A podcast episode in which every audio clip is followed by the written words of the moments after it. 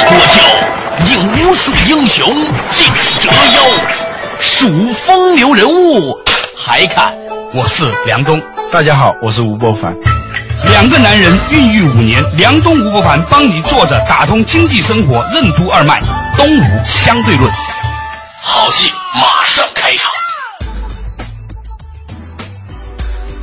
作者打通经济生活任督二脉，大家好，欢迎收听东吴相对论，我是梁东，对面的依然是二十一世纪商业评论发现人吴伯凡，老吴你好，大家好。哎，最近呢，复旦大学社会科学数据研究中心呢发布了一组调查数据，研究了长三角地区一九八零年到一九八九年出生的这一代人，也就是俗称的八零后的教育、工作、婚恋、父母养老等等方面的行为，主要呢是在上海市范围内抽取了三千三百一十一个家庭入户访问得出的一个报告，它是一个抽样。调查，所以呢，有一些抽样调查的本来的一些局限性嘛，但是总体上来说，仍然可以让我们看到很多上海地区的八零后的一些生活状况。我相信对全国人民呢也有借鉴作用。今天呢，我们讨论的就是关于年收入的统计。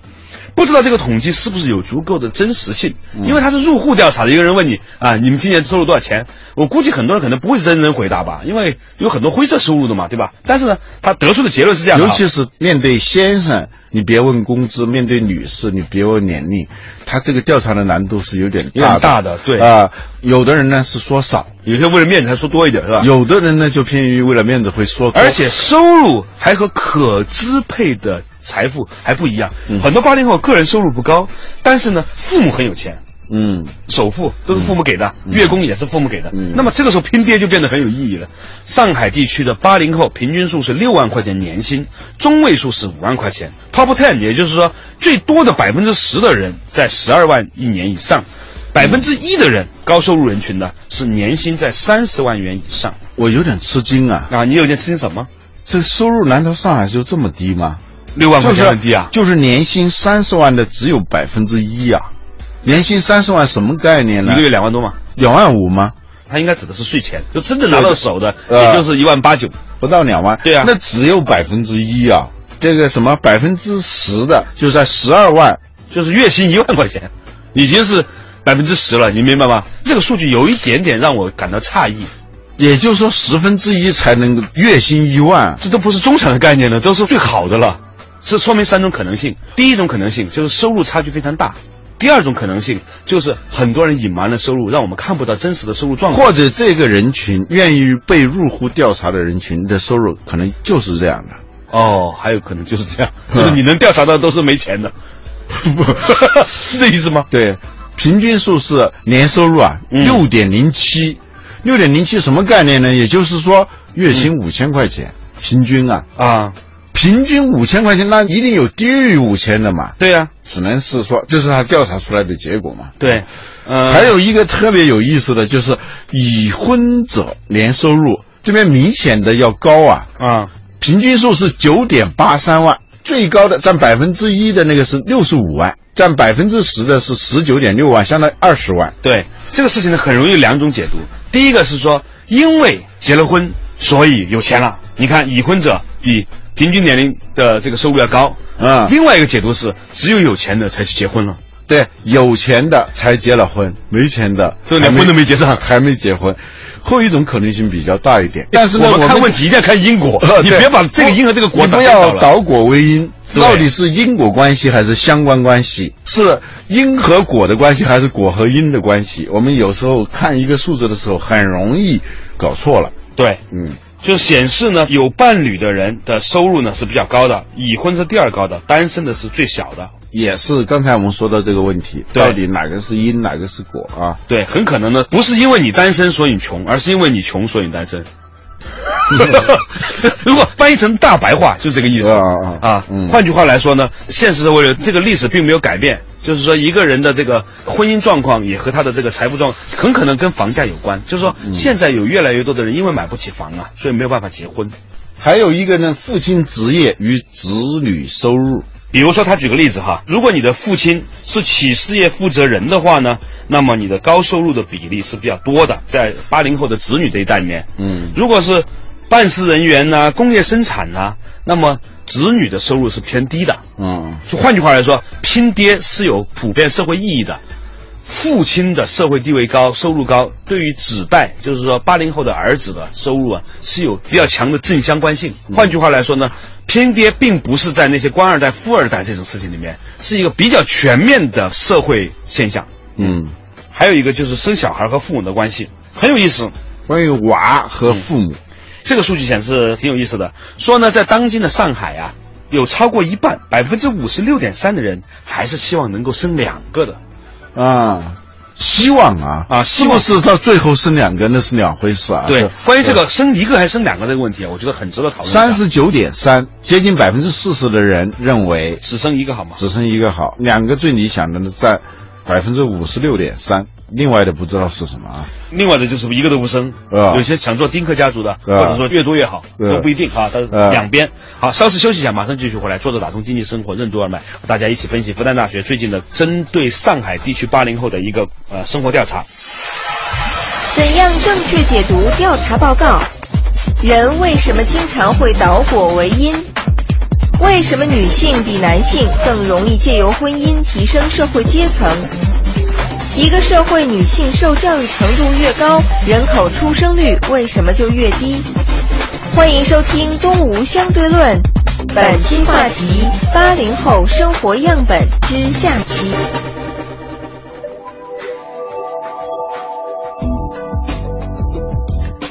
作者打通经济生活任督二脉，大家好，欢迎收听《东吴相对论》，我是梁东，对面的依然是二十一世纪商业评论发现吴不凡老吴，你好。大家好，哎，我们今天呢是讨论一个由复旦大学做的一个关于长三角地区，着重是上海地区的这个八零后的生活和工作的调查。里面呢有一个关于生小孩的数量的问题哈。嗯这些上海地区的八零后有百分之五十六点三的人希望还是生两个，有百分之三十九点三的人呢只生一个好。这个多少啊，让我有点诧异。为什么这么说呢？第一个呀，他们都是独生子女，八零后基本上都是独生子女。对，但是呢，很多人有超过半数的人希望多生一个就生两个。换句话来说，这个事情反映出来，有超过一半的人觉得自己作为一个独生子女啊是有遗憾的，嗯否则他没有说想生两个的这样一个冲动嘛。你看这个数字更有意思的是，就希望生两个的人当中，嗯有百分之九十四点九的人希望是一男一女，嗯儿女双全呐、有百分之一点一的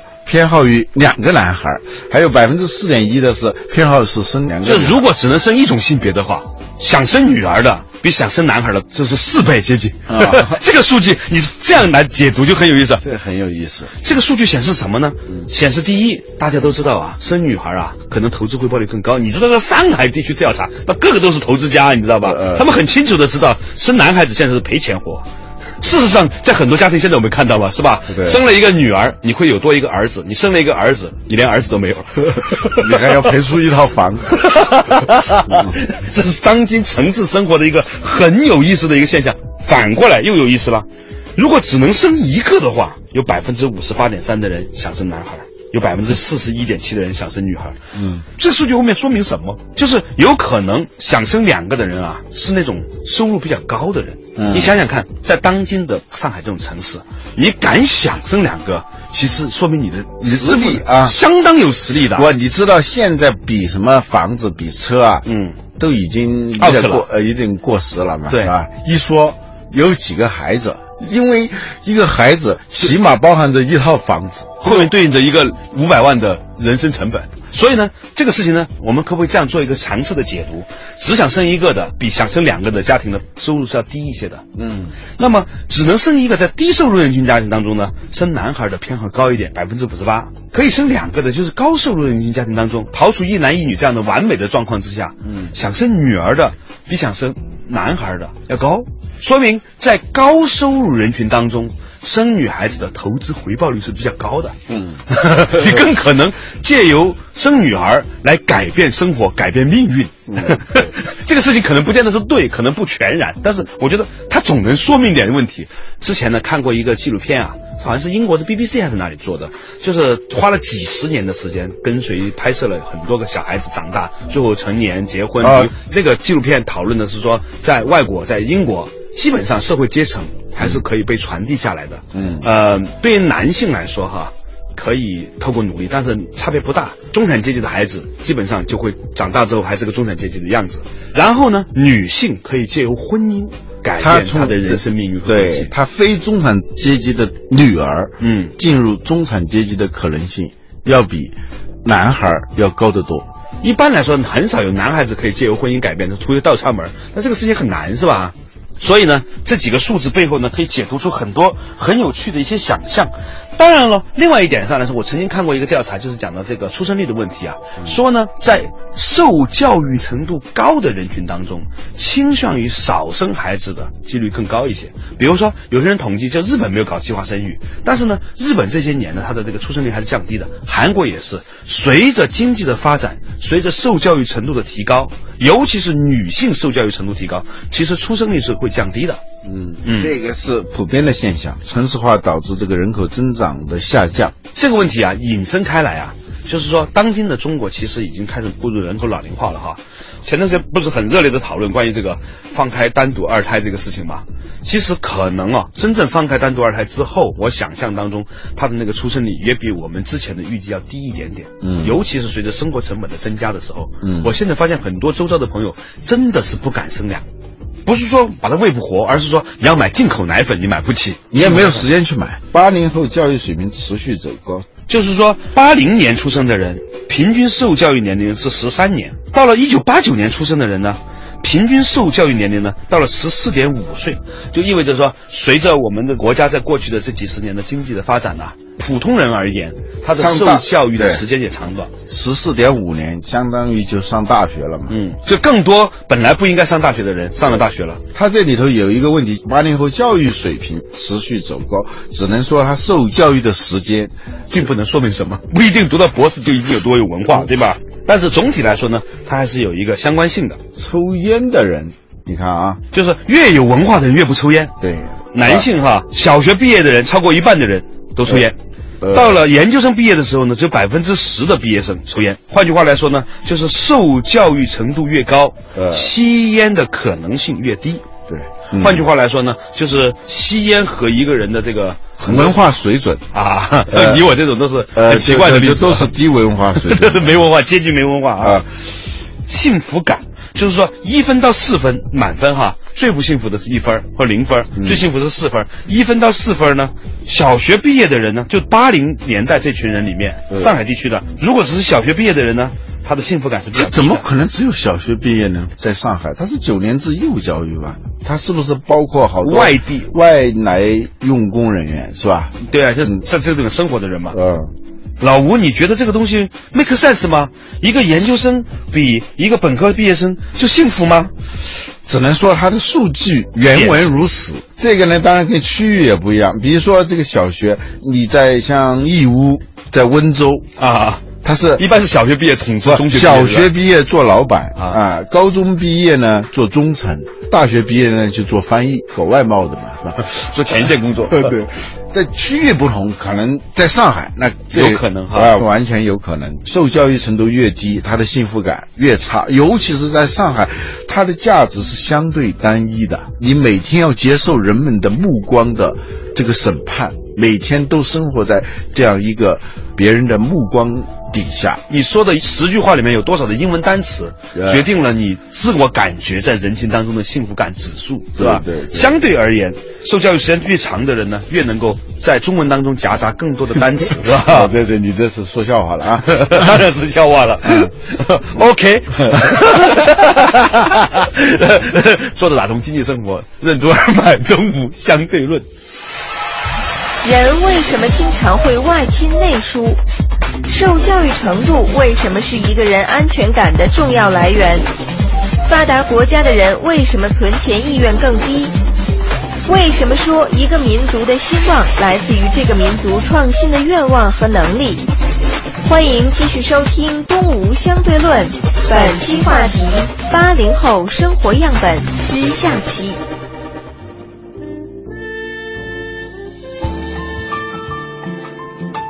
作者打通经济生活任督二脉，大家好，欢迎收听《东吴相对论》，我是梁东，对面的依然是二十一世纪商业评论发行人吴不凡，老吴你好，大家好。今天呢，我们讲到的是上海复旦大学对于在上海地区的八零后年轻人的一个抽样调查，关于他们的消费、工作、婚恋的行为分析。有些数据呢还是挺有意思的，其中有一个数据是从小学到初中到研究生的，就是八零后这些人的学历水平啊，和他们拥有小汽车比例。小学毕业的人百分之十十四点四拥有小车，初中十九点零六，到了本科呢就到了三十五点九八。哎，有意思的是，研究生百分之三十点四三。换句话来说，有最多车的是本科毕业生，研究生还不如本科生有车呢。他们晚工作几年，你知道吗？这意味着什么呢？就是我是觉得吧，八零后的研究生就跟七零后的本科生差不多，学历通现在的本科生跟那个时候的高大专生差不多，呃，高中生差不多。现在读研究生啊，是有一些就业成问题的，比如说今年毕业找工作很难，那算了吧，我读研究生。总体上来说呢，在上海这个地方啊，能够有个车真是不容易的一件事情。它很特殊的，它是全国最早。实际上限号的一个城市啊，就是虽然车牌现在也没说限号，但是它是通过市场手段拍卖，很多人，嗯，他一年，比如他买一个奥迪也好啊，宝马、奔驰也好啊，他用在维修这个车、保有这个车以及保费，嗯，他一个一年最少要花好几万块钱，嗯，但是绝大部分的人一年都花不到几万块钱用来看病，用来这个身体的保健。你给自己的车拿两万块钱买一保险，你买了；给自己拿两万块钱买一个商业保险，很多人都不买。嗯，这说明很多人认为自己还不如那个车值钱。见物不见人，就是说这内疏外清啊，有时候啊，这个很自然，要钱不要命的都有了。就是有时候自己蹭破一块皮，不觉得怎么不以为意啊。但要是车要被人蹭一下子。蹭掉一块皮啊，那个心疼指数往往要高于自己被蹭掉一块皮的那个，很有意思。而且这个情况不光在上海，我相信全世界都是这样，在中国非常明显。对我个人认为，在未来哈，观念真转变的时候呢，大家都用身体去。不，身体是自己的，车是给别人看的。你蹭掉一块皮，别人不太注意啊。你这车，那车蹭掉一块皮，那个 没面子了，是吧？你开着一个大奔，那个被蹭掉一块皮，你你马上就要去把它给补上去。你自己蹭掉一块皮，顶多用个创口贴贴一贴就完了。总体上来说，你发现哈，嗯，在八零后里面，本科以上的人汽车含油量已经超过了三十以上了，专科以上都是。这说明现在在整个大上海地区，八零后汽车的拥有量还是很高的了。嗯。另外一个数据呢，是关于存钱的意愿。嗯，它是按照这个一到五分来打分的。这个意愿它是一个一个指数吧，一个一到五分。小学毕业的人呢，存钱意愿的四点四九，就很想存钱了。而到了研究生毕业的人呢，只有三点四八。换句话来说呢，受教育程度是很重要的一个个人安全感的来源。嗯嗯，这也解释了为什么犹太人会投资在教育上面。他们这个民族啊，因为长期没有自己的国家，所以他们的安全感是不强的。所以呢，他很愿意投在那些能给你带来安全感的东西上。艺多不压身嘛，因为你受教育程度低了，在这样一个社会里头，你的弹性就会很少啊。一旦是出现某种，比如说失业啊，嗯，身体出现问题啊，你的可选择的路径就会比较少。就这个数据啊，你光是这样看，你只看到了一个。小学和研究生的对比，但是你总体来看，你可发现说，他有三点四八，就满分为五分的情况之下，最不愿意存钱的研究生毕业的人也有三点四八。换句话来说，接近百分之八十的人啊，嗯，最少百分之八十，高的话是百分之九十五的存钱意愿。如果这个数据放到美国同龄人。做个对比的话，就别说美国，就欧洲人啊，比如说在斯德哥尔摩，嗯，一个家庭的存款，嗯，如果相当于人民币二十万，嗯，都非常少，非常少的。对，很多人没见过，对，没这么大的现金，因为当然了，它社会保障太发达了，医疗是免费的，教育是免费的，它国家提供了从摇篮到墓地的服务，嗯，所以呢，他们存钱的愿望很低。如果是存钱，它是短期存钱，就是现在要存钱，嗯，不要存两千欧元，嗯，干嘛呢？度假，对，他为了度假可以存点钱哈。嗯，你看相对应的另外一个数字就是透支意愿，就也是一分到五分，小学呢一点八四，到了研究生毕业的二点六二，这两个数字你对比来看哈，嗯，存钱意愿最低的三点四八，透支意愿最高的二点六二，交叉对比的时候，你就发现，尽管现在这个有了所谓的按揭买房啊、刷信用卡呀，总体上来说，中国人尤其是八零后所谓的新兴时代的人，他们仍然有较强烈的存钱意愿，较低的透支意愿。嗯，相对而言，对，也有那种透支的，嗯。就是同时用几个信用卡。互相按着嘛，啊，其实这个数量还是很少，还是少。嗯。呃，总的来说，就看完这个调查以后啊，嗯。它不完全是客观的，它有很多的一些误差在里头，但是基本上反映了这样一个状况，对。就是八零后的他们的生存状况，包括他们的梦想。啊，对他们有没有梦想，或者说有什么样的梦想？以前我们说，一个民族的兴旺是来自于这个民族的创新的愿望和创新的能力，当然也同时也就意味着创业的愿望和创业的能力了。嗯，看了这样一组数据以后，我就就你感觉到像上海这样的一个中国最发达的城市，嗯八零后最有活力的群体，调查显示出来的他们的那种意愿和活力，呃不是那么强的，你能对看出来。对，啊总体上来说，你会发现这样的一个结果。这个安全感其实是很重要的啊。这个马斯洛需求层次是基本的生存需要啊，温饱的问题啊，在之上就有安全的需要了，嗯，再往上才有自我实现的这个需要，比如说创业，嗯创新，嗯那都是自我实现的。我自己特别喜欢那种，比如说深圳、北京、广州、一个对比的这个研究，比如说中山大学在做一份广州的广州的和深圳的一个研究，同样的问卷啊，啊，同样的问卷，这能看到很多问题。对，或者呢，在这个北上广深这一线城市之外，再做一批二线城市的。甚至或者如果有机会的，我们可以看一下中国大陆、还有香港、还有台湾、还有韩国、日本同龄代的年轻人这样一个同样的消费调查问卷，嗯，可以看出来更多更有趣的东西。好了，今天呢非常感谢由复旦大学为我们带来的这一份抽样调查报告，也让我们在某种程度上观察到了当今的华东地区，尤其上海地区的八零后年轻人的生存状态，也因此呢给我们了更多的一些对中国当今状况的一个洞察的可能性。感谢大家收听今天的东吴相对论，我们下一期同一时间再见。本节目由二十一世纪传媒制作出品。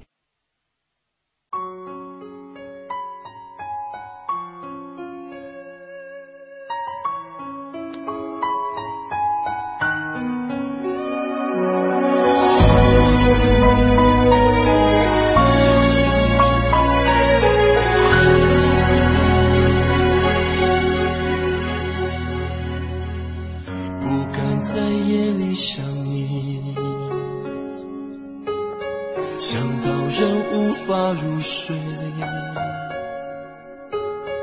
看着镜子里的脸，颓废却挂着眼泪，分明痛了，